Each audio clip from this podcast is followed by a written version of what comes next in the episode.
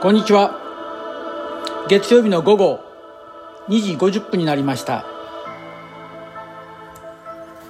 えー、今バックにかけておりますのは鬼太郎さんのシルクロードのテーマ。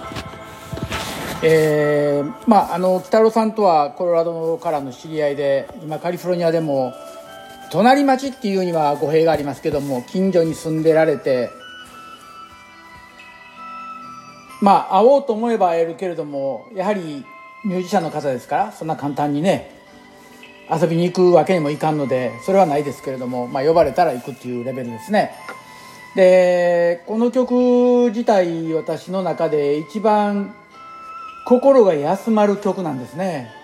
で本当はまあシルクロードとは関係ないんですけれども将来的にブータンに行きたい。でそのブータンに行ってこの曲を聴いてみたいなっていうのが自分の中であります。何か自分の中に響くもんがあるんでしょうね。で今ポッドキャストで毎日いろいろと喋ってるんですけどもよく聞かれるのが「原稿どうしてんの?」って言われるんですけども私原稿何もなく全てアドリブだけで喋ってます。で何て言うんですか？自分の持っててるもの知ってることをただお話ししてるだけで嘘は一切ありません。でそんな中で今まあコロナのことで日本でもアメリカでもいろいろと話題になってで日本ではくだらんパチンコに精を出す。で暇やからパチンコに行く。もってのほかでありでまたそのパチンコ屋自体も密集してるから良くないっていうのがあれだけ言われてるにもかかわらず平気で開けるっていうその神経。またそのパチンコ屋を名指しされたこと名指しすること自体に苦情をつける芸能人。なんか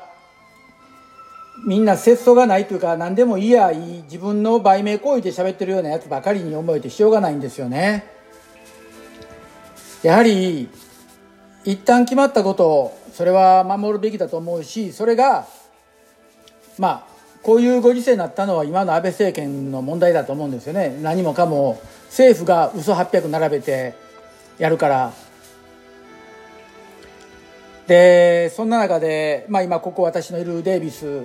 でカリフォルニア大学デイビス校の医学医学部、えー、病院ですね。大学病院は、まあ、コロナの患者がいなくなったと。でそんな中でここ私が今住んでるヨーローカウンティっていうんですけども日本でいうとヨロー郡になるんですけれどもアメリカは市の外に郡があってっていう、まあ、そういうくくりつけなんですけどもそこが爆発しそうだと。だからみんな外歩く時マスクしてくださいねと。でマスクをしてる意味は、まあ、自分がもし持ってても他に拡散しないように。まあ私自身あまりマスクには賛成する派じゃないんですけども、まあ、そういうルールになってますからこれはまあしなければならないなと思って、えー、マスクは常に持っております。ですからまあルールは守らなければならない。まあ自分で納得してですけどもね。でそういう意味でぜひ皆さんの方も自分の体考えてください。で昨今日本の方で学校の始まる時期がいつかいつかどうのこうのということが話題になっていて宮城県の知事が9月から始めれば欧米とも肩を並べれるしこれを機会に変えればいいんじゃないかっていう話が出てました。私大賛成だと思うんですね。日本の4月入学桜の咲く頃。ところがどっこい最近は桜の咲くのが徐々に早くなって卒業式に桜が咲き始めてるんですね。そうなってきますとなんかもう卒業式の今卒業式がない入学式のね重みっていうのがなくなってきたような気もするんですよ。だから欧米と肩を並べてで9月。でそうすると海外の留学もしやすいと思うしまた逆に海外の人も日本に来て就職がしやすくなると思うんですよ。でですからまあそういう意味でで一度昔ですけども何かのことでひょんなことで4月入学になったということを聞いてるんですね。で、それがあまり深く書いてなかったような気するんです。ですから、4月入学がそんなに大切じゃなく、ただたまたま偶然つながってるからっていうことだと思うんですよね。だからできれば9月入学で学校が9月、10月、11月と12月半ばまでやって冬休み。で年明け1月8日から始めてで2月3月4月5月で6月いっぱいまで。そうするとピタッと時間が収まるような気もするし海外から来る人も日本の学校に入りやすい。でまた海外から日本に就職来る人も就職しやすいと思うんです。だからまあそういうふうになってくれればこういう時しかチャンスがないしこういう時以外日本が一斉に皆休んでどうのっていうことはないですからね。できればなってほしいなと思いますね。でそれに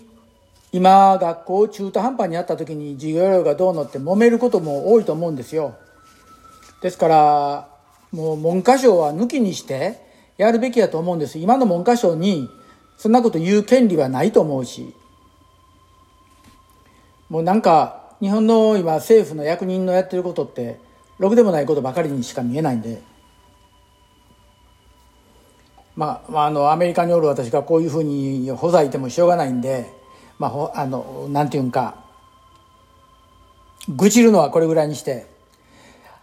今朝こちらの時間6時台に